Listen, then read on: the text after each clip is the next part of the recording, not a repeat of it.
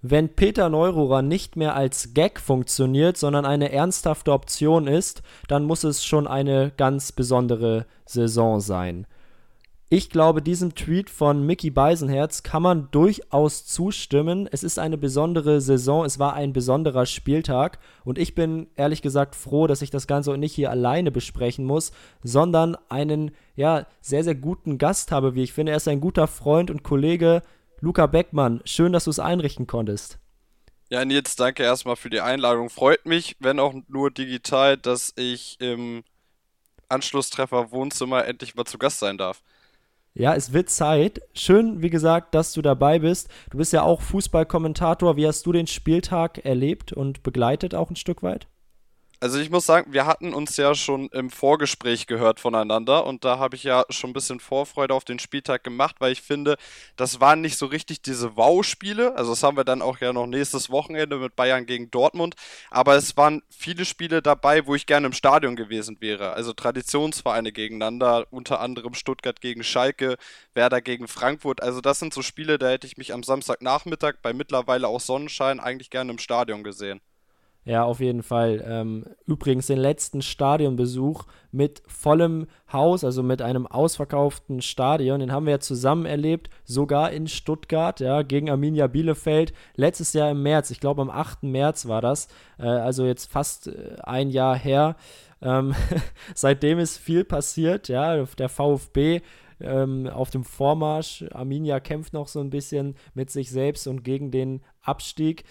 Ich bin ja gerade mit Mickey Beisenherz gestartet, der ja gesagt hat, es kann ja eigentlich nicht angehen, dass Peter Neururer ein ernsthafter Trainerkandidat mittlerweile äh, eines Bundesligisten ist. Ähm, aber Luca, ich muss dir etwas mitteilen. Ich habe gerade bei Clubhouse eine sehr, sehr interessante Unterhaltung mitbekommen äh, zwischen eben Peter Neururer und dem Radiomoderator Uwe Bahn. Du kennst ihn ja sicher. Ei. Von der ja, großen äh, NDR 2 Bundesliga-Show unter anderem. Und äh, da hat Peter Neururer tatsächlich bestätigt, dass er sich in Gesprächen mit dem S04 befindet. Was sagst du denn jetzt dazu? Ja gut, also was bei Peter Neururer und seinen Sprüchen dann immer so dran ist, das ist ja die eine Sache. Also im Doppelpass ist er ja auch gerne mal am Geschichten erzählen. Das sind dann die typischen aus dem Paulaner Garten, das kennen wir ja. Aber sollte das tatsächlich der Fall sein, erst einmal muss man sagen, Schalke ist ohnehin dieses Jahr alles zuzutrauen. Also, wenn man dann aus Spielerkreisen hört, dass Christian Groß die Spielernamen mittlerweile gar nicht mehr kennt, gut, dann ist vielleicht auch Peter Neururer mittlerweile tatsächlich der letzte Notanker, der irgendwie noch geblieben ist. Welche Notanker es denn vielleicht aber doch noch gibt, das besprechen wir gleich. Luca, schön, dass du da bist und ich wünsche euch Hörerinnen und Hörern jetzt erstmal viel Spaß mit der neuen Folge. Anschlusstreffer. Der Fußball-Podcast. Ja, wir haben ihn angesprochen, Luca, den Notstand auf Schalke. Du bist ja zumindest ein Schalke-Sympathisant, ja, soweit kenne ich dich. Ähm, dass die ganze Saison schon echt beschissen läuft, das ist ja auch allen klar, aber so dieses Wochenende hat jetzt ja nochmal ja, einen, einen Ritterschlag mehr gegeben, einen, einen Ritterschlag mehr verpasst. Was sagst du zu dem, was da auf Schalke in den letzten Tagen passiert ist? Es ist total utopisch. Also du hast es angesprochen, Schalker Sympathisant, das passt ungefähr. Also ich hatte nie eine große Nähe zum Verein, aber ich glaube, wer aktuell nicht mitfühlt, der ist irgendwie auch nicht so richtig mit involviert in das, was da gerade passiert. Also ich bin mittlerweile auch kurz davor, eine Eintrittskarte in die Schalker Leidensgenossenschaft zu ziehen. Ähm, was da gerade vor sich geht, ich glaube, das kann keiner so richtig in Worte fassen. Also das hat es in der Form in der Bundesliga so noch nicht gegeben. Und dass das dann eine Mannschaft betrifft, die vor wenigen Jahren noch europäisch gespielt hat, mit großen Spielernamen wie Raoul Hünteler, gut, der ist jetzt wieder da, aber ein bisschen gealtert. Das ist wirklich einfach nur surreal und utopisch und das Ganze ist noch viel surrealer, einfach deswegen, weil das ohnehin die Fußballwelt gerade eine Parallelwelt ist, die so ein bisschen wie ein Streifen, ein guter Streifen, muss man dazu sagen, an uns vorbeizieht während Corona um nochmal die Faktenlage ganz kurz abzuchecken. Also, Cheftrainer Christian Groß raus. Sein Assistent Rainer Wittmeier ebenfalls freigestellt. Auch Sascha Rieter, also der Koordinator der Lizenzspielerabteilung, und äh, Werner Leutert, das ist der, der Fitnesstrainer der Lizenzspielermannschaft. Auch die wurden von ihren Aufgaben entbunden. Also gleich vier Personalentscheidungen in einer Nacht. Äh, Bra schreibt fünf Songs in einer Nacht. Schalke wirft vier, vier wichtige Vereinsmenschen auch einfach mal in einer Nacht raus. Ist das so, ja, die ganze Hilflosigkeit die in einer Nacht dann oder in einer Entscheidung einfach offenbart wird? Also ich habe viele Schalker-Fans, unter anderem auf Social Media, Instagram gesehen, die am Sonntagmorgen, also sprich heute Morgen, wir nehmen ja am Sonntagabend auf, äh, getextet und gepostet haben, eigentlich ein ganz normaler Schalker Sonntagmorgen. Also ich glaube, mittlerweile kann man das mit Humor nehmen und es ist tatsächlich ein Stück weit Normalität. Aber was anderes als eine Effektentscheidung ist das natürlich nicht. Also in den letzten Tagen ist so viel durchgedrungen aus Spielerkreisen. Das heißt ja, dass Mustafi, Kolasinac und Hünteler ausgerechnet drei Spieler Spieler, die erst seit Winter bei Schalke unter Vertrag stehen, zu Jochen Schneider gerannt sind und gesagt haben, das geht so nicht weiter, der Trainer muss weg.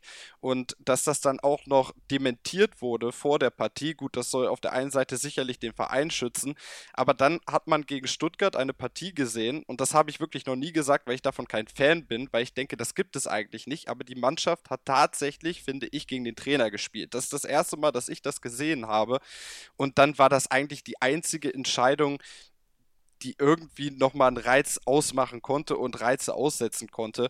Und dass, wenn Christian Groß geht, Jochen Schneider mitgehen muss, das war mittlerweile klar. Also Jochen Schneider letzte Option war Christian Groß und die ist genauso im Nichts verpulvert wie viele andere Dinge, die er seit seiner Schalke-Ankunft versucht hat umzusetzen. Aber zum Teil der Wahrheit gehört dann eben auch, dass Christian Groß bereits der vierte Trainer in dieser Saison ist und unter keinem Trainer hat es geklappt. Unter Groß feierte man sogar den einzigen Saisonsieg bislang gegen Hoffenheim. Ähm, das Problem liegt dadurch doch aber auch automatisch bei den Spielern oder sehe ich das falsch? Also meine Sicht ist natürlich, hat auch Christian Groß sicher Fehler gemacht und auch der menschliche Umgang kann dann fragwürdig sein, wenn dann äh, die Spielernamen nach ein paar Monaten immer noch nicht drin sind im Gedächtnis, dann, dann läuft da sicher etwas falsch. Aber am Ende ja, müssen sich doch auch die Spieler hinterfragen, was denn gerade falsch läuft. Denn am Ende stehen die auf dem Platz und du hast gerade gesagt, gegen Stuttgart, das war ein Auftritt, der nicht akzeptabel war. Und von Kampf und Leidenschaft konnte man da ja nicht sprechen. Und genau das müssen doch die Spieler auf den Platz bringen, unabhängig von taktischen Vorgaben des Trainers. Ja, das ist keine Frage. Also das steht für mich außen vor und da gibt es zig Faktoren, die seit mittlerweile zwölf Monaten immer wieder durchleuchtet werden, egal ob es da um Fährmann geht, den man erst von Hof gejagt hat und dann wiedergeholt hat. Da gibt es zig Spieler, zig Faktoren, was für mich jetzt aber sinnbildlich ist, weil eben auch aktuell, ich habe es gerade schon angesprochen, Hüntelag, Kolasinac und Mustafi, die jetzt erst neu verpflichtet worden sind, sind von der Mannschaft hin zu Jochen Schneider geschickt worden, um da Problematiken anzusprechen ansprechen. Das zeigt mir einfach, die Spieler, die schon länger da sind, da scheint es einfach an Mumm zu fehlen, einfach interne Dinge und Schwächen mal anzusprechen. Also wenn man sich ein bisschen in der um Liga umguckt, vor allem bei Traditionsvereinen, die nicht ganz so gut dastehen, da betonen Trainer immer wieder, man braucht starke Charakter in der Mannschaft, die dann auch mal etwas ansprechen, wenn etwas nicht so läuft wie geplant. Aber das scheint auf Schalke komplett zu fehlen. Du hast gerade die drei Spieler angesprochen, die eben bei Jochen Schneider sich über den Trainer beschwert haben sollen. Ist es aber nicht so, dass gerade diese Spieler einen Welpenschutz genießen, eventuell? Nicht, weil sie so jung sind, im Gegenteil, sind ja mit die erfahrensten im Kader, aber die sind ja nach Saisonende sowieso weg. Also, das lässt sich ja bei allen dreien festhalten, auch unabhängig davon, ob man jetzt die Klasse hält oder eben nicht, werden, werden Mustafi, Kolasinac und Hünteler den Verein auf jeden Fall wieder verlassen. Vielleicht wollten sie dann eben den Rest der Mannschaft schützen, weil die anderen Spieler vielleicht dann ja doch noch länger an den Club gebunden sind. Das äh, habe ich mir irgendwie gedacht, aber du hast, du hast schon recht, das ist ein Armutszeugnis dann aber auch für den Rest der Truppe, dass man da eben keine Typen hat. Es wurde ja auch immer wieder von den drei Führungsspielern gesprochen, die bei Schneider waren. Führungsspieler sehe ich in den Personen allerdings nicht. Also auch ein Klaas-Jan Hünteler, der konnte ja auch aufgrund seiner, seiner vielen Verletzungen immer noch nicht sportlich weiterhelfen. Kolasinac und Mustafi überzeugen jetzt mit den Leistungen auch nicht unbedingt. Luca, um jetzt vielleicht das Thema Schalke so langsam aber sicher abzuschließen, auch wenn man da sicher jetzt noch 90 Minuten weiter drüber sprechen könnte oder noch länger. Gibt es denn noch eine kleine Resthoffnung auf den Klassenerhalt? Ja, nur in der Romantik, in der Fußballromantik. Wenn man Nein, also wenn man realistisch bleibt, dann nicht. Ich würde es mir selber wünschen, ja, weil ich mir eine Bundesliga ohne Schalke nicht vorstellen kann. Das hat man aber auch vor wenigen Jahren gedacht, als der HSV abgestiegen ist. Ich würde es mir nicht wünschen, weil ich glaube auch, dass Qualität der Bundesliga dadurch verloren geht. Äh, vor allem was Emotionen anbelangt und Fans, die Woche für Woche da in die Stadien strömen und was da sonst noch alles zusammenhängt, Gebiet Schalke etc. Ähm, aber wenn man realistisch bleibt und wenn du mich nach meiner Einschätzung fragst, nein, da gibt es keine Restchance.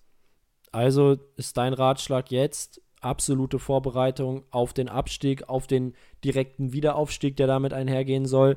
Ähm, also im Umkehrschluss Jugend forscht und Abfahrt?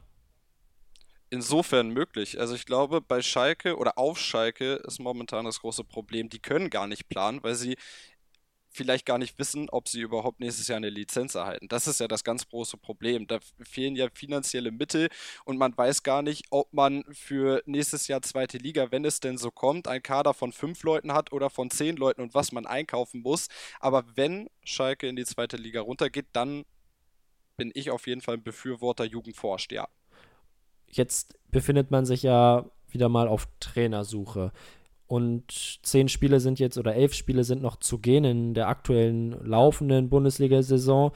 Danach dann wohl, ja, Liga 2, kompletter Restart des Clubs. Ähm, ich denke, das kann man so drastisch dann auch einfach sagen. Würdest du jetzt einen Trainer verpflichten, der elf Spiele lang Zeit hat, den Verein kennenzulernen, um dann das große Ziel Wiederaufstieg anzupacken? Oder soll es jetzt eine Interimslösung werden für den Rest der Saison und dann gibt es den kompletten Neustart mit Neutrainer im Sommer. Also ersteres wäre natürlich optimal, keine Frage. Also wenn man jetzt einen Trainer holt, wo man es irgendwie hinbekommt, dass er von der aktuellen Situation und dem vermeintlichen Abstieg, der dann wahrscheinlich so erfolgen wird, unangefasst bleibt und danach normal weitermachen kann und einen Neuaufbau antreiben kann, dann natürlich, aber auch da muss man dann halt Realismus walten lassen und wir haben jetzt ja, morgen beginnt der März. Ähm, da ist der Trainermarkt halt sehr, sehr beschränkt. Also da ist wenig auf dem Markt und da sehe ich dann eigentlich eher bessere Optionen, den wirklichen Wunschkandidaten erst im Sommer zu verpflichten und dann sollte man sich schon damit anfreunden, jetzt vielleicht nochmal einen auf die Trainerbank zu setzen, der die Jungs noch ein bisschen pusht, diese Restchance, wenn sie denn besteht, noch irgendwie wahrt und dann im Sommer den Neuanfang anzukurbeln sagt Luca Beckmann, mein heutiger Gast. Luca, äh, deine Expertise zu Schalke hat mir schon mal sehr gut gefallen. Es gibt eine, lass mich überlegen, eine 2 würde ich, würd ich dir schon geben, ja. 2 Die nehme ich mit, Komm, die ja, nehme ich mit, so ist, ist vollkommen in Ordnung. Äh, sehr schön. Ähm, ja, aber wir sind jetzt hier ein, ein Bundesliga-Podcast, der nicht nur über Schalke sprechen kann. Ähm, das tut zwar weh. Was ich natürlich ergänzend noch äh, erwähnen muss, Peter Knäbel, man kennt ihn ja unter anderem noch äh, vom Hamburger Sportverein, übernimmt jetzt erstmal die sportliche Leitung und organisiert eben das, was wir gerade besprochen haben. Wer wird Trainer jetzt? Was macht man perspektivisch im Sommer etc. Also eine harte Woche, beziehungsweise man kann, glaube ich, sagen, harte Wochen und Monate für Peter Knebel. Wenn ähm, der mal kein gutes Oben ist, der Peter Knebel. ja, äh, der Mann hat schon so einige Teams auf die zweite Liga vorbereitet, wenn auch nicht äh, beabsichtigt. Aber äh, das ist ein anderes Thema. Wir drücken ihm natürlich die Daumen. Alles Liebe, alles Gute, Peter. Und wir machen weiter mit dem BVB. Luca, du hast Dortmund kommentiert am Samstag, wenn ich das richtig in Erinnerung habe. Äh, haben gegen Arminia Bielefeld gewonnen. Sind sie zurück in der Erfolgsspur und können im Kampf um die Champions League-Plätze jetzt wieder ein ernstes Wörtchen mitreden? Also, das ist, denke ich, ein bisschen zu weit gegriffen. Es war die perfekte englische Woche. Also wenn du aus drei Pflichtspielen drei gewinnst, dann hilft das erstmal der Mannschaft wieder Selbstbewusstsein zu sammeln, wieder in die Spur zu finden. Ja, ob das jetzt reicht, um den Schlussendspurt der Liga einzuleiten und jetzt voll auf Champions League zu gehen. Also natürlich, das ist Planung und das ist Ziel beim BVB. Alles andere wäre utopisch. Aber ob das dann auch wirklich reicht, das ist die andere Frage. Es sind ja auch viele andere Clubs oben mit dabei. Wolfsburg hat am Wochenende gewonnen, die da gut mithalten. Gut, Frankfurt hat jetzt mal gepatzt. Ähm, der Sieg gegen Bielefeld meiner Meinung nach ungefährdet, auch vollkommen verdient. Auch in der Höhe war in Ordnung. Die Offensive wie man es beim BVB kennt, hat funktioniert, aber defensiv ist man immer noch unglaublich anfällig und man hätte sich nicht beschweren dürfen, wenn man gegen Arminia Bielefeld, und das ist Arminia Bielefeld, also die Mannschaft mit dem geringsten Etat in der Bundesliga, neu aufgestiegen, aktuell Tabellen 16. Hätte man sich da ein, zwei Gegentore gefangen, das wäre verdient gewesen. Also der BVB hat hinten viel zugelassen, ja, sie haben absolute Defensivprobleme momentan, Akanji fehlt verletzt, aber da haben in der Abwehrzentrale Chan und Hummels verteidigt und dann kann es eben eben nicht sein, dass du gegen Arminia Bielefeld enorme Lücken bei Kontern hast, auch wenn es am Ende glimpflich ausging und du dann souverän mit 3 zu 0 gewinnst. Aber da muss ich ehrlich sagen, das Ergebnis trügt ein wenig. Aber aus BVB-Sicht muss man diese Woche jetzt mitnehmen. Das war die perfekte Woche. Wie gesagt, Selbstbewusstsein sammeln und dann geht es nächste Woche gegen die Bayern. Du hast gerade angesprochen Bayern, ja, und du hast auch über Bielefeld lange gesprochen. Ich erinnere mich, es ist noch jetzt äh, genau zwei Wochen her, äh, siehst du. Da hat Bayern 3 zu 3 gespielt gegen Arminia Bielefeld. Also da war in der Innenverteidigung neben David Alaba Niklas Süle und auch dort hatte man große defensive Probleme auf der anderen Seite hat Dortmund dann vielleicht auch mit dem Glück des Tüchtigen es geschafft, zu 0 zu spielen und 3 zu 0 zu gewinnen.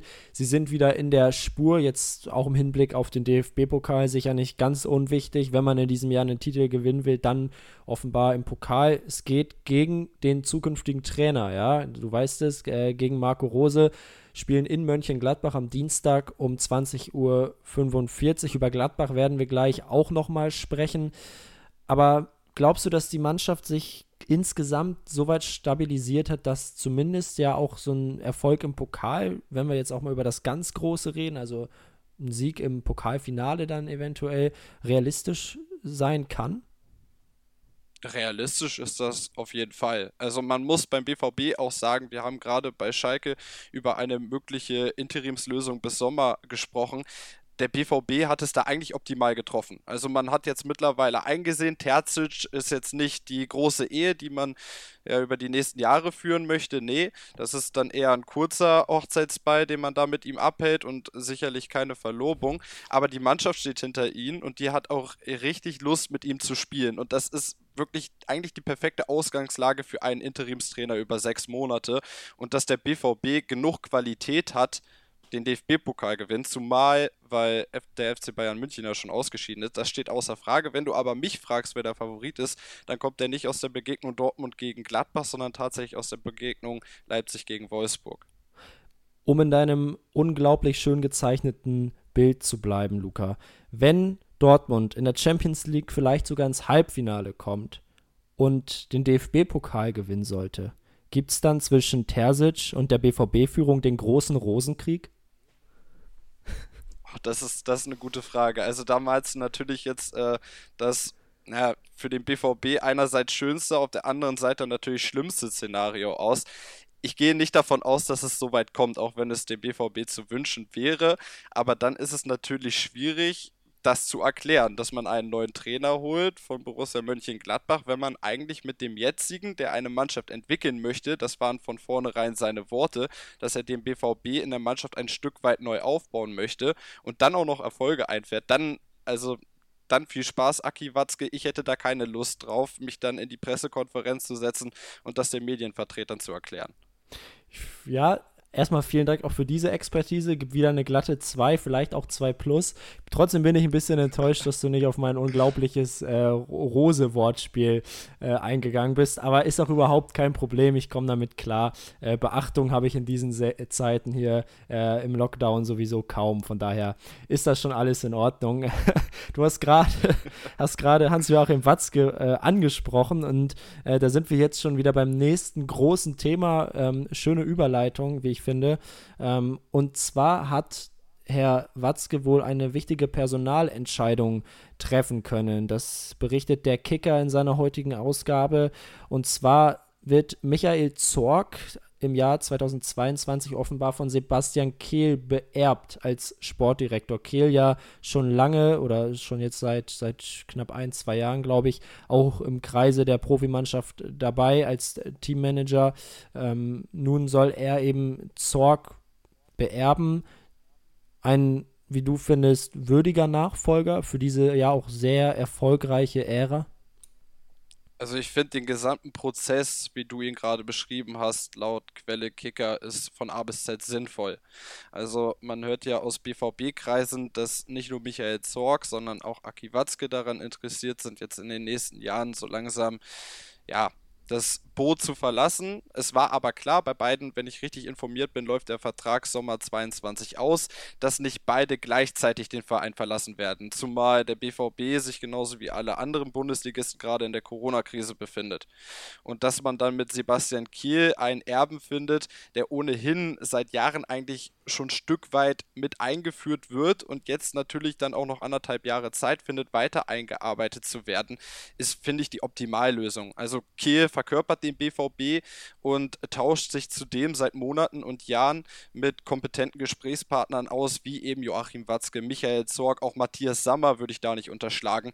Also für mich Sebastian Kiel der komplett sinnvoll, sinnvolle und auch richtige Kandidat für das Zorg-Erbe. Sehr schön. Ähm, gut eingeordnet. Luca, jetzt gehen wir nochmal auf den Gegner von Borussia Dortmund ein.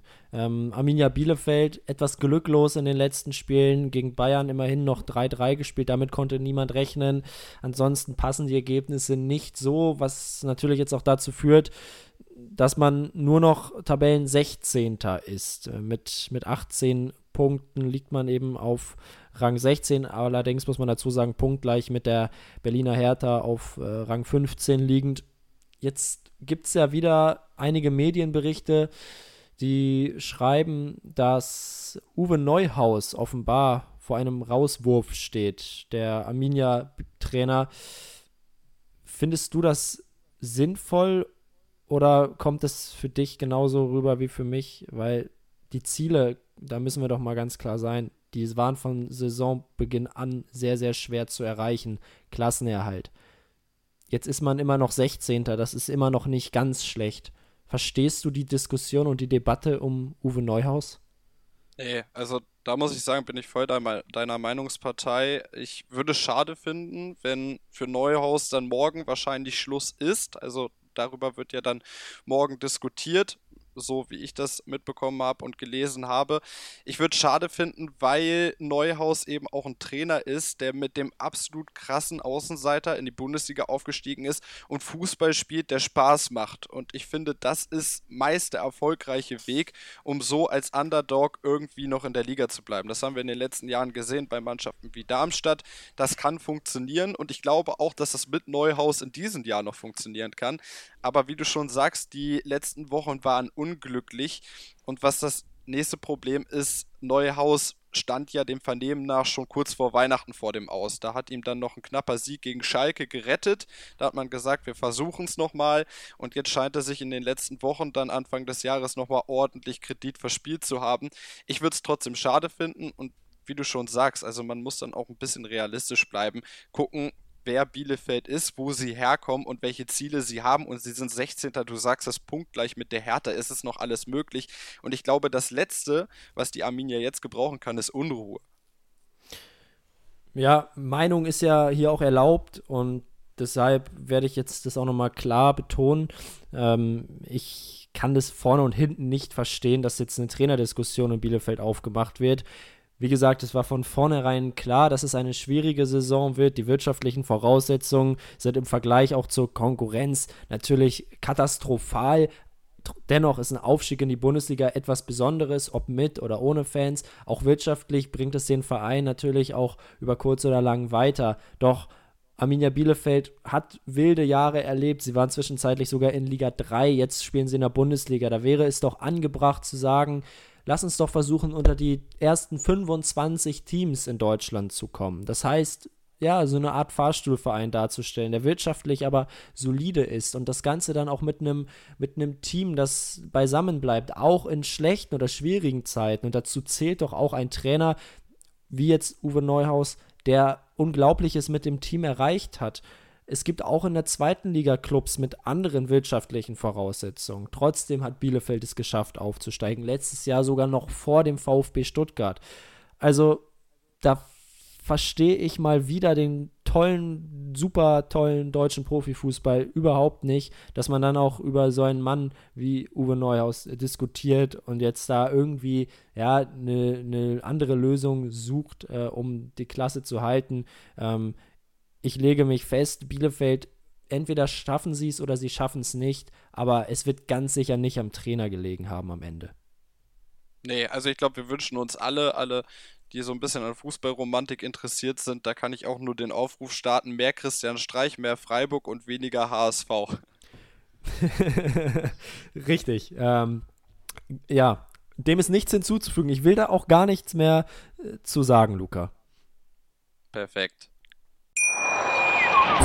Wie baut man eine harmonische Beziehung zu seinem Hund auf? Puh, gar nicht so leicht. Und deshalb frage ich nach, wie es anderen Hundeeltern gelingt, beziehungsweise wie die daran arbeiten. Bei Iswas Dog reden wir dann drüber. Alle 14 Tage neu mit mir, Malte Asmus und unserer Expertin für eine harmonische Mensch-Hund-Beziehung, Melanie Lippisch. Iswas Dog mit Malte Asmus. Überall, wo es Podcasts gibt. So, jetzt kommen wir mal zu deinem Herzensclub. Ja, äh, dein Herz schlägt grün-weiß und das nicht, weil du bei der AOK arbeitest oder vielleicht auch VfL Wolfsburg-Fan bist. Nein, ja. Äh, du riechst da schon so ein bisschen nach der Weser, das ist ganz klar, das wissen alle. Ähm, dann lass uns doch mal über deinen Verein sprechen, Werder Bremen. 2 zu 1 Sieg über Eintracht Frankfurt. Sie haben den Spieltag damit am Freitag eröffnet. Ähm, was, was ist da los? Also damit hätte man doch jetzt wirklich nicht rechnen können, dass ausgerechnet Werder das so starke Frankfurt besiegt. Also erstmal danke, dass du für mich das Outing übernimmst. Nee, äh, ich war tatsächlich ähnlich überrascht. Also ich bin von allem ausgegangen, aber auch nicht davon, ähm, wenn man betrachtet, dass Werder eine Woche zuvor mit 4 zu 0 gegen Hoffenheim unter die Räder gekommen ist und Frankfurt die Bayern geschlagen hat, dann war das natürlich der undenkbarste Ausgang, dass Werder zu Hause dann ausgerechnet Frankfurt schlägt. Ähm, ich muss aber sagen, dass Werder es in dieser Saison und ich weiß nicht wie, ob selber mit nicht so gutem Fußball, ich weiß es nicht, aber sie kriegen es Woche für Woche hin, den Gegner auf das schlechteste Niveau zu ziehen, was sie in dieser Saison abliefern. Also das war jetzt regelmäßig der Fall. Ich kann mich an Spiele erinnern, unter anderem eine Punkteteilung in München oder eben jetzt der Heimsieg gegen Frankfurt. Das war keine gute Leistung von der Eintracht. Und das war man in diesem Jahr von der Eintracht auch einfach nicht gewohnt. Also das wurde nicht zu Unrecht so betitelt, dass die Frankfurter aktuell die heißeste Mannschaft vielleicht sogar Europas sind. Die Nase in der aktuellen Form vor dem FC Bayern München haben, haben sie ja auch mit Bravour dann am vergangenen Wochenende bewiesen und dann kam das. Also ich glaube, es ist so eine gute Mischung aus Frankfurter Unvermögen an dem Freitagabend, aber auch dieser Werder-Qualität in dieser Saison den Gegner so ein bisschen auf sein Niveau runterziehen zu können das Ganze ja auch ähm, nicht nur auf, sondern auch neben dem Platz, weil nach dem Spiel wurde ja wenig über das Sportliche gesprochen, sondern vielmehr um das, was da drumherum passiert ist. Luca, ähm, du bist ja, wenn ich, wenn ich das in den letzten Monaten richtig verstanden und wahrgenommen habe, an sich ein großer Fan von Florian Kofeld und vor allem auch dem Menschen Florian Kofeld, der sich mit Werder identifiziert wie kaum ein anderer. Nun war es ja erneut so, dass er schon während des Spiels ordentlich lautstark sowohl sein Team angefeuert als eben auch das andere Team nahezu beschimpft hat. Das Ganze nicht alleine, sondern er hat dann ja auch noch seine Assistenten und auch Menschen, die auf der Tribüne sitzen, zum Werder Camp gehören, die das Ganze genauso tun. Und das hat die Frankfurter mächtig auf die Palme gebracht und nach dem Spiel kam es dann auch zu Rangeleien vom Spielertunnel.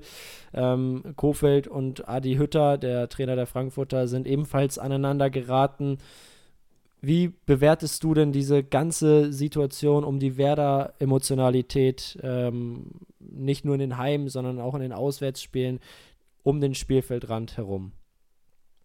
Also dazu muss ich sagen, dass man da, finde ich, zwischen zwei Dingen ganz klar unterscheiden muss. Und das ist auf der einen Seite Unterstützung, auch während Corona, und auf der anderen Seite dann verbale Schläge unter die Gürtellinie.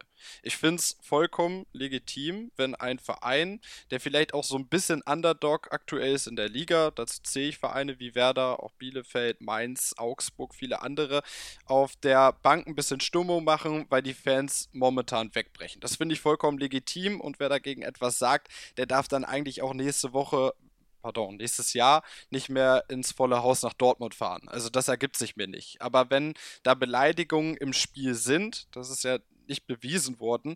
Aber wenn das so ist, dann ist das natürlich deutlich unter der Gürtellinie und dann hat das da nichts mehr zu suchen.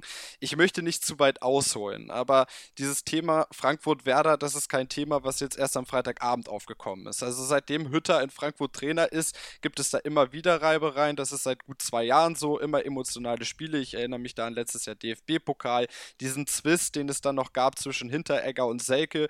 Das hat alles dafür geführt, dazu geführt, dass dieses Spiel am Freitagabend auch ein sehr emotional geführtes war. Wie gesagt, also ich meine, beide Parteien haben das auch gesagt, dass es auf beiden Seiten verbale Schläge unter die Gürtellinie gab, um dieses Wort nochmal so zu sagen. Und dann finde ich das alles andere als in Ordnung. Ich glaube auch, dass beide da eine Teilschuld haben. Wenn es aber lediglich unter die Stu Unterstützung, über die Unterstützung während Corona von der Bank geht und ob das Staff oder Spieler sind, dann muss ich sagen, dann ist das vollkommen in Ordnung. Dazu hat sich ähm, auch Adi Hütter am Sonntag bei Sky 90 nochmal geäußert. Ähm, ich zitiere: wenn mir das passiert, dass einer meiner Mitarbeiter auf der Tribüne sitzt und auf den gegnerischen Trainer schimpft, dann kann ich garantieren, dass derjenige am nächsten Tag nicht mehr da sitzt. Der arbeitet dann nicht mehr in meinem Team, sagte er. Und daraufhin hat sich auch ähm, Werder-Sportchef Frank Baumann in der Bild geäußert. Er sagte, wenn Frankfurt wie angekündigt bei Beleidigungen gegen gegnerische Teams nicht mehr auf Mitarbeiter zurückgreift, sondern sich von ihnen trennt, müssten bei der Eintracht in den nächsten Tagen einige Positionen frei werden. Auch wichtige Posten. Und das ist ja schon, äh, wir waren ja vorhin so ein bisschen schon beim Deutschrap, aber das, das klingt ja schon nach, nach Beef. Also das waren jetzt so zwei äh, Diss-Tracks gegeneinander. Ich bin gespannt. Kommt es vielleicht zum großen Leben und Tod des Adi Hütter, Luca? Ja, oder vielleicht zum großen Kindergarten zwischen Frankfurt und Werder. Also, ich weiß nicht. Ich bin eigentlich ein Fan davon und da ist es mir dann eigentlich auch egal, ob es Bundesliga-Fußball ist oder Kreisliga-Fußball. Was auf dem Platz passiert, das kann auch zu größten Teilen auf dem Platz bleiben. Ich glaube, viele Bundesligisten hegen daran auch ein großes Interesse, weil auch jetzt während Corona kriegen wir viel mit. Ich glaube, aus Sicht vieler Bundesligisten ein Schnuff zu viel. Und wenn sowas dann über das gesamte Wochenende, also wir haben jetzt Sonntagabend, Abend und ich glaube, vorhin habe ich nochmal eine Meldung zu dem nächsten Schlagabtausch zwischen den beiden Parteien bekommen. Wenn das sich jetzt über ein ganzes Wochenende zieht, dann muss ich sagen, irgendwann ist es Kindergarten, gebt euch die Hände. Ihr seht euch nochmal wieder, hoffentlich. Also Frankfurt wird in der Liga bleiben. Werder, gut, da haben sie noch ein bisschen Arbeit vor sich, sieht ja gerade ganz gut aus. Und wenn sie sich wiedersehen, dann sollen sie sich die Hände geben. Und dann, ich finde es gut, wenn zwei Mannschaften gegeneinander emotional spielen, aber Kindergarten muss nicht sein das dazu. Ähm, aber lass uns noch mal ganz kurz aufs Sportliche blicken. Und zwar spielt Werder Bremen äh, im Pokal auch am Dienstag, allerdings schon etwas früher, um 18.30 Uhr gegen äh, Jan Regensburg. Luca, das ist ja an sich eine sehr, sehr große Chance, mal wieder etwas Großes zu erreichen, mal wieder ins Halbfinale des Pokals einzuziehen. Das Ganze natürlich traurigerweise nach wie vor alles ohne Publikum. Trotzdem große Chance für Werder, auch finanziell ein sehr wichtiges Spiel. Ähm, trotzdem ist ja Regensburg auch jetzt ein, ein Zweitligist, der unangenehm sein kann. Oder bist du dir sehr, sehr siegessicher als Werder-Fan? Als, als Werder-Fan ist man sich erstmal nie siegessicher. Also, das kann ich erst einmal schon mal sagen. Da habe ich genug Erfahrung gesammelt.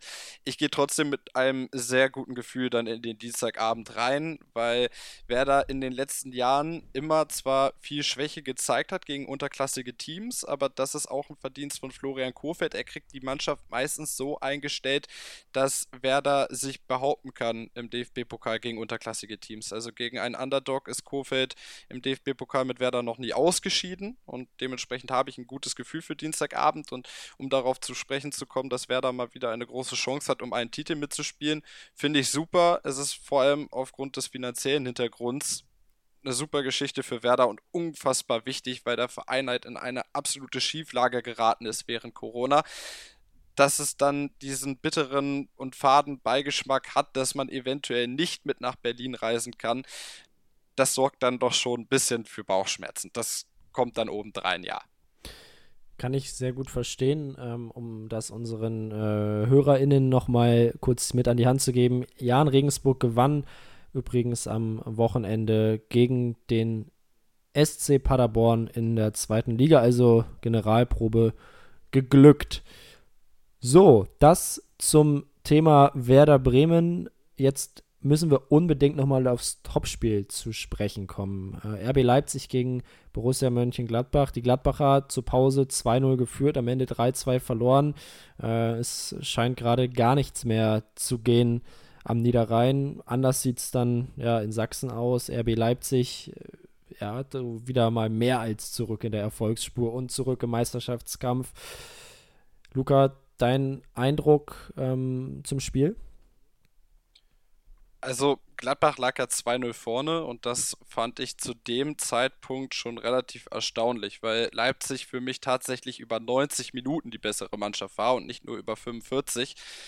Ja gut, Bayern wird sich vielleicht ärgern, dass sie vielleicht schon den ersten Fehleinkauf für den Sommer getätigt haben, was Upamecano dann nach sechs Minuten macht. Nein, also Spaß beiseite, das passiert dem Franzosen ganz, ganz selten. Ähm, ist natürlich in dieser Szene dann einfach nicht clever. Ähm, das war eine Torchance, die keine war und daraus resultiert ein Elfmeter für Gladbach, weil Upamecano sich einfach kann man ja mal im Podcast sagen, dumm anstellt. Gladbach geht in Führung, das zweite Tor irgendwie auch aus dem Nichts, zweimal abgefälscht, drin ist er. Ähm, was ich gut fand, war, dass Nagelsmann eine ganz, ganz wichtige Entscheidung dann fand in der Halbzeit, dass er Alexander Sörlot brachte. Also ich bin von der bisherigen Zeit von Sörlot in Leipzig nicht sonderlich angetan. Oft wirkt er für mich wie eine Art Fremdkörper auf dem Platz.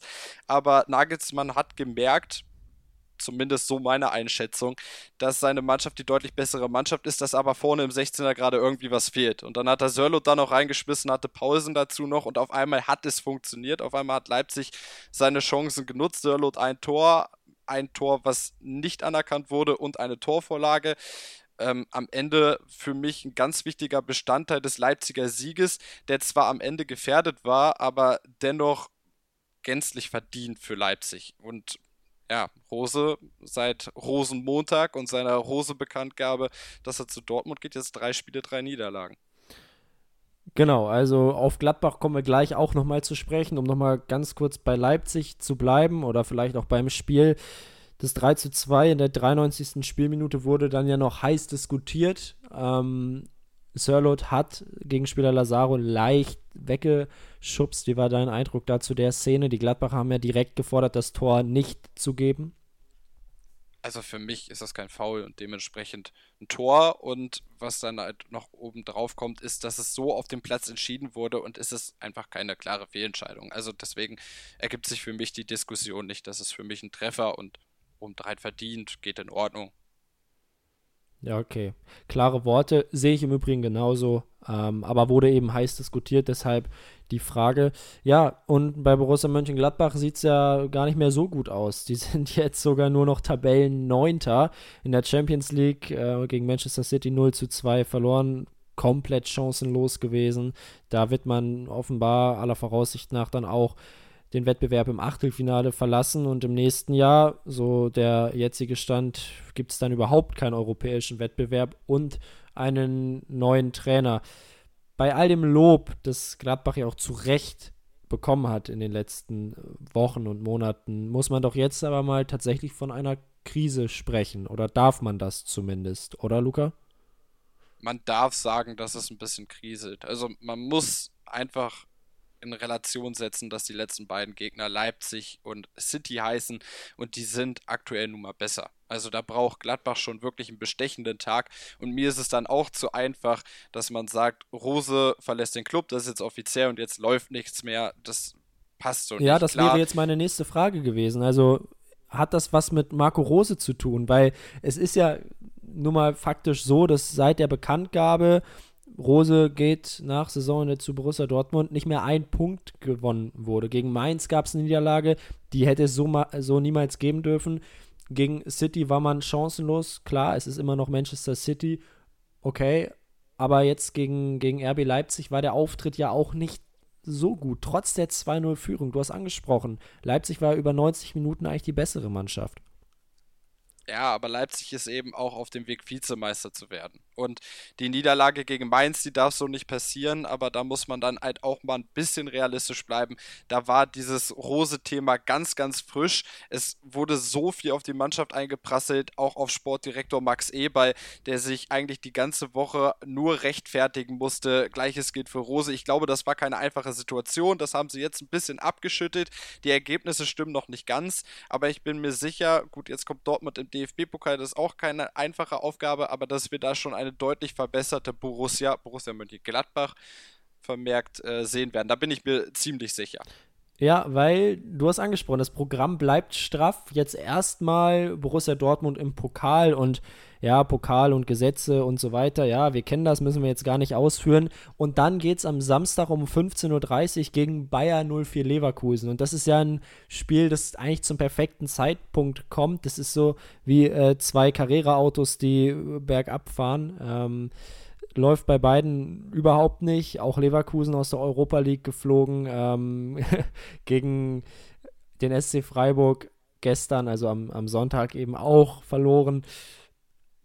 Wer hat da die Nase vorn in diesem Spiel? Es ist ja für beide wahnsinnig richtungsweisend.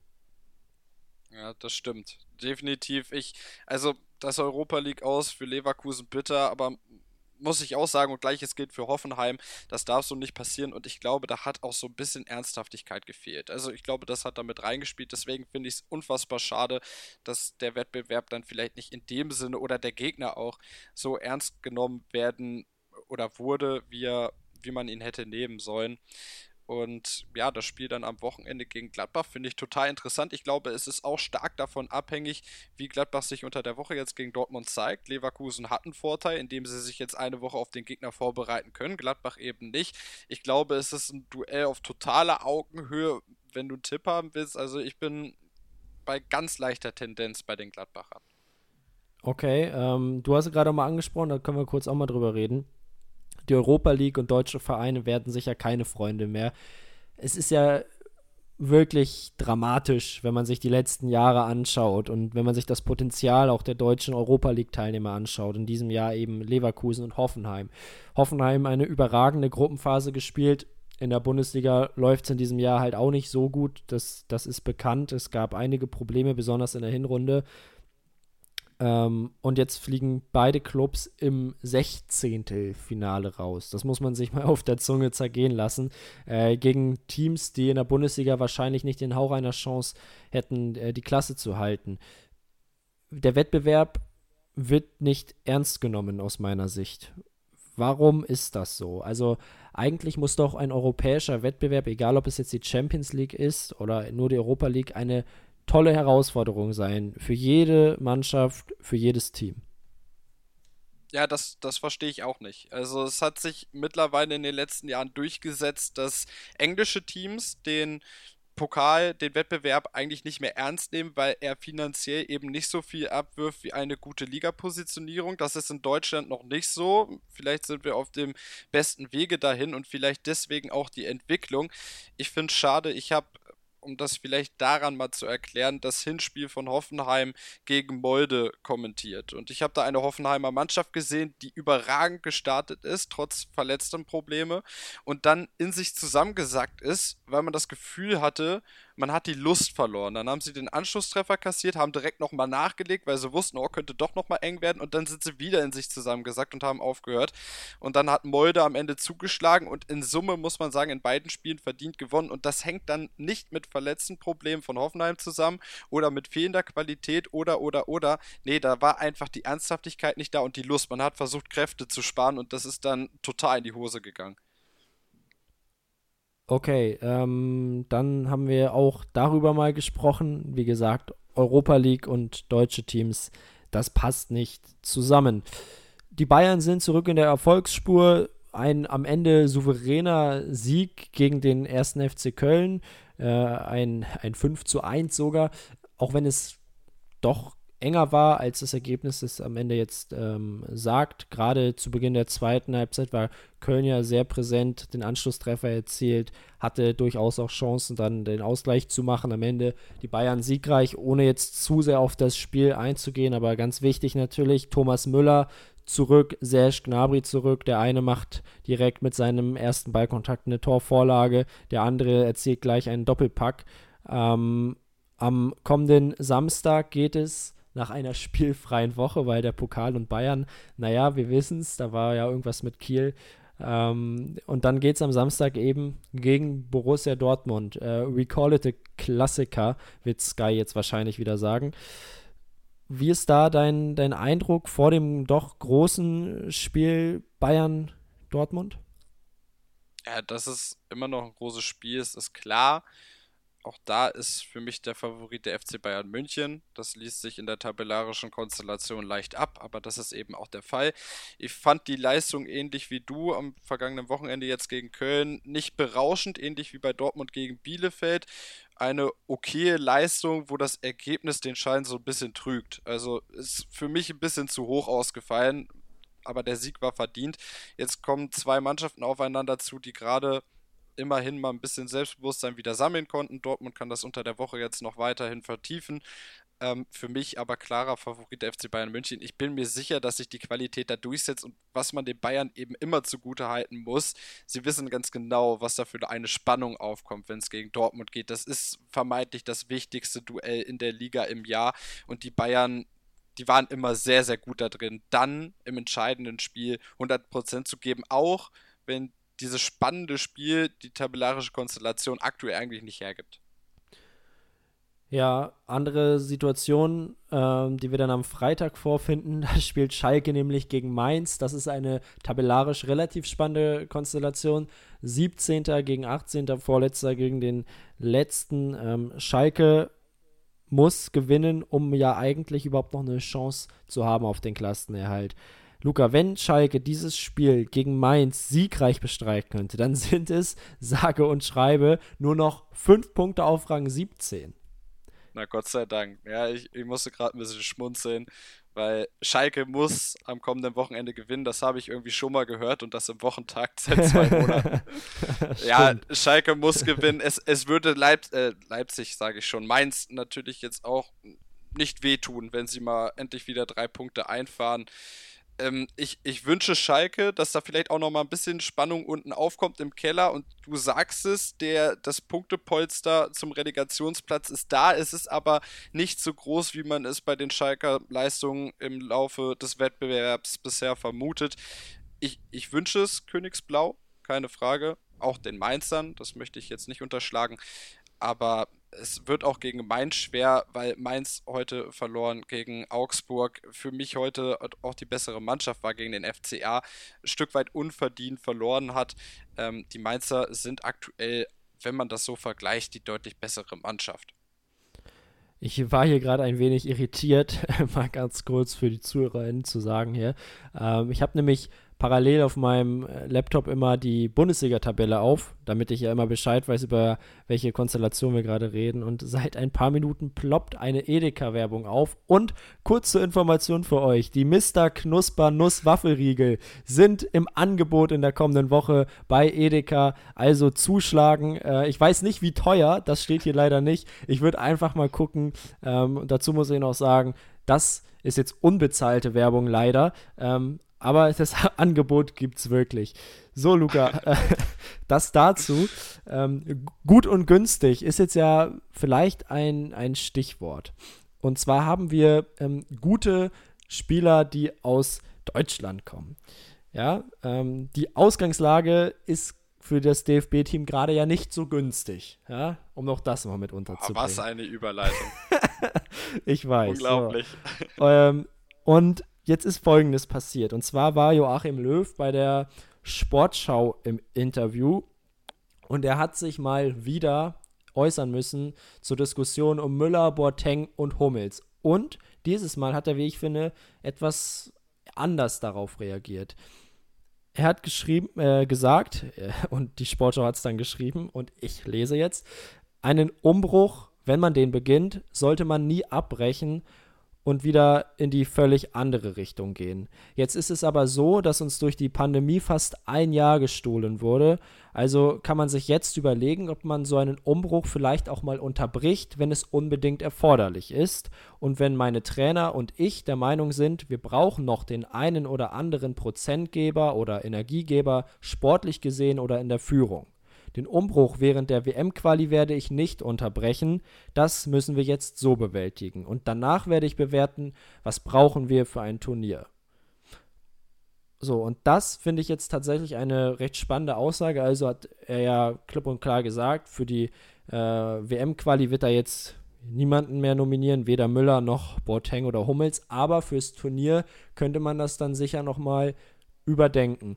Luca, ich glaube, in diesem Podcast wurde schon ungefähr 493.000 Mal über diese Debatte gesprochen, aber es ist ja auch einfach immer noch spannend, wenn man jetzt auch am Wochenende wieder die Leistung gerade von Thomas Müller gesehen hat, der nach zwei Wochen äh, Corona-Pause zurückkommt und mit seinem ersten Ballkontakt ja, eine perfekte Vorlage spielt. Wie stehst du denn zu diesem ganzen Thema und findest du die Reaktion von Löw gut? Also ich muss sagen, ich habe selten in den letzten zwei Jahren jemanden gehört, der gesagt hat, er möchte nicht, dass Müller, Boateng und Hummels zurückkommen. Das ist die absolut richtige Entscheidung von Jogi Löw, den Umbruch so weiter fortzusetzen ohne die drei. Also ich, da habe ich noch keinen gehört und dementsprechend, ich bin auch nicht der Meinung, ich finde es smart von Löw, dass er jetzt Corona so ein bisschen nutzt, um sich ein Türchen offen zu halten bei den drei Akteuren.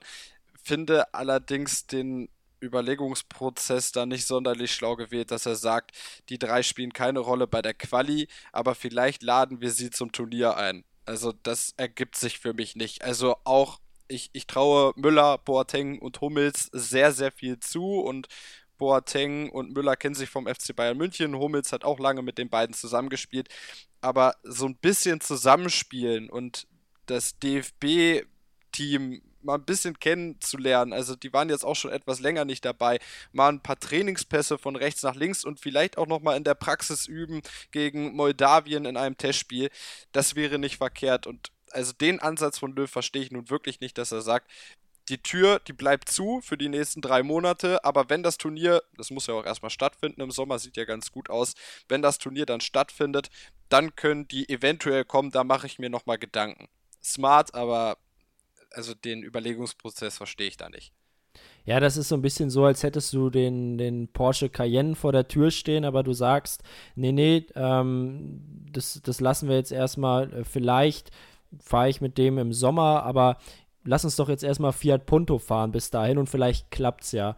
Äh, und genau so finde ich ist die Situation gerade auch, dass man jetzt irgendwie sagt, komm, wir versuchen es mal mit der alten Schrottkiste und vielleicht äh, schafft sie ja dann doch äh, über die Ziellinie zu kommen. Es klingt ja schon sehr danach, wir versuchen es jetzt wirklich noch ein letztes Mal mit diesem Team und wenn es wirklich nicht klappt, dann müssen wir die halt zurückholen. Äh, aber dann gibt man den drei Spielern oder vielleicht auch nur Müller oder nur Boateng und Hummels, man weiß es ja nicht, gibt man dann ja auch überhaupt keine Zeit, sich wieder zu integrieren. Und diese Phase der Integration, glaube ich, sollte nicht vernachlässigt werden, denn das Team hat sich ja nun mal auch stark verändert in den, in den letzten zwei Jahren und da müssten die Spieler natürlich auch erstmal wieder ihr Standing bekommen, dass sie es schaffen können, keine Frage. Ich glaube, da sind wir einer Meinung. Ähm, nur die Herangehensweise finde ich dann auch eher komisch, weil die WM-Vorbereitung doch, äh, sorry, die EM-Vorbereitung doch auch jetzt spätestens beginnen muss. Es gibt kaum Zeit und bald ein großes Turnier. Definitiv. Also ich glaube, so ein Fiat Punto kann auch Charme haben, aber warum, wie wenn du sagst, man eigentlich den Sportwagen auch noch in der Garage stehen hat, äh, ja, also da doppelt sich das, was wir so ein bisschen sagen. Ich bin auch der Meinung, die Jungs brauchen Vorbereitung, deswegen nimm sie mit Löw. Er wird es nicht machen, weil Löw macht nie das in den letzten zwei Jahren, was alle verlangen. Er hat da ja so ein bisschen seinen eigenen Kopf, ohne dass ich jetzt sein Licht unter Scheffel stellen will. Er hat viel für den deutschen Fußball getan, keine Frage. Aber das, was er in den letzten Immer wenn man das Monat sagt, dann sollte man die Karriere beenden. Ist einfach so. Ja, äh, er, ist, er ist mit uns Weltmeister geworden, aber was in den letzten Monaten war, das wirkt dann schon ein bisschen so nach Rente. Also ich glaube, der Mann wird momentan so ein bisschen wuselig hier oben im Kopf, Jürgen aber das werden wir ja alle während Corona. Jürgen Klinsmann war auch wichtig für den deutschen Fußball. Ich will es nochmal gesagt haben. Ja, Uni Hoeneß auch, aber Klinsmann und ähm, der gute Löw waren immerhin noch nicht im Gefängnis. ähm, apropos, das dürfen wir ja auch nochmal ganz kurz hier verkünden, das weiß ja bestimmt noch schon jeder. Äh, ich freue mich sehr auf die Länderspiele. Ja, weil die werden von RTL übertragen, die nächsten Länderspiele. Und Uli Hoeneß ist ja äh, bekanntermaßen TV-Experte. Was erhoffst du dir denn da? Das ist Hammer. Das ist wie Silvester, Ostern, Weihnachten, Geburtstag, alles auf einen Tag. Und das, das, so spricht man eigentlich nicht, wenn man über Länderspiele spricht. Aber Hönes wertet das auf und ich hoffe, dass jetzt auch endlich wieder die TV-Quote steigt. Also wenn Sané und Co. das schon nicht packen, dann bin ich mir sicher, der Uli macht das für uns. Ja, glaube ich, glaube ich tatsächlich auch. Also äh, ein großer Gewinn für RTL, aber ich glaube auch einfach für jeden einzelnen Zuschauer, da, ähm, ob man Hönes mag oder nicht. Aber das wird man gerne sehen. Da lege ich mich jetzt schon fest. Luca, äh, ich habe dich auch gerne gesehen und auch gern zugehört. Schön, dass du, dass du dabei warst. Ähm, komm gern wieder, wenn es sich ergeben sollte. Ähm, hast du noch ein paar berühmte letzte Worte mitzugeben an unsere tollen ZuhörerInnen?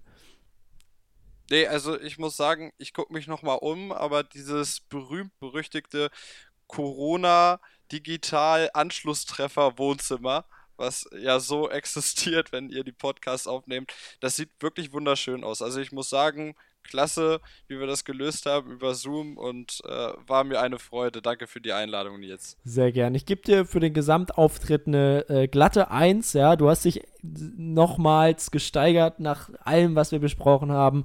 Also wir haben über den Notstand auf Schalke geredet, wir haben über äh, den BVB gesprochen, über auch natürlich Arminia Bielefeld nicht zu vernachlässigen. Wir haben über Werder Bremen und den Beef zwischen ähm, Adi und äh, Flo geredet. Wir haben äh, die Müller-Thematik besprochen. Ja, also es war alles drin, es war viel drin, Luca. Vielen Dank, dass du dabei warst. Ich wünsche dir jetzt noch einen äh, schönen Sonntagabend und allen äh, Zuhörern und Zuhörerinnen einen fantastischen Wochenstart. Macht's gut. Nächste Woche ist äh, mein Kollege Yannick wieder am Start mit bestimmt einem äh, ebenfalls kompetenten Gast, wobei ich auch dazu sagen muss, Luca, das wird schwer sein, ihn zu toppen. In diesem Sinne, macht's gut. Wie baut man eine harmonische Beziehung zu seinem Hund auf? Puh, gar nicht so leicht. Und deshalb frage ich nach, wie es anderen Hundeeltern gelingt, beziehungsweise wie die daran arbeiten. Bei Iswas Dog reden wir dann drüber. Alle 14 Tage neu mit mir, Malte Asmus und unserer Expertin für eine harmonische Mensch-Hund-Beziehung, Melanie Lippisch. Iswas Dog mit Malte Asmus. Überall, wo es Podcasts gibt.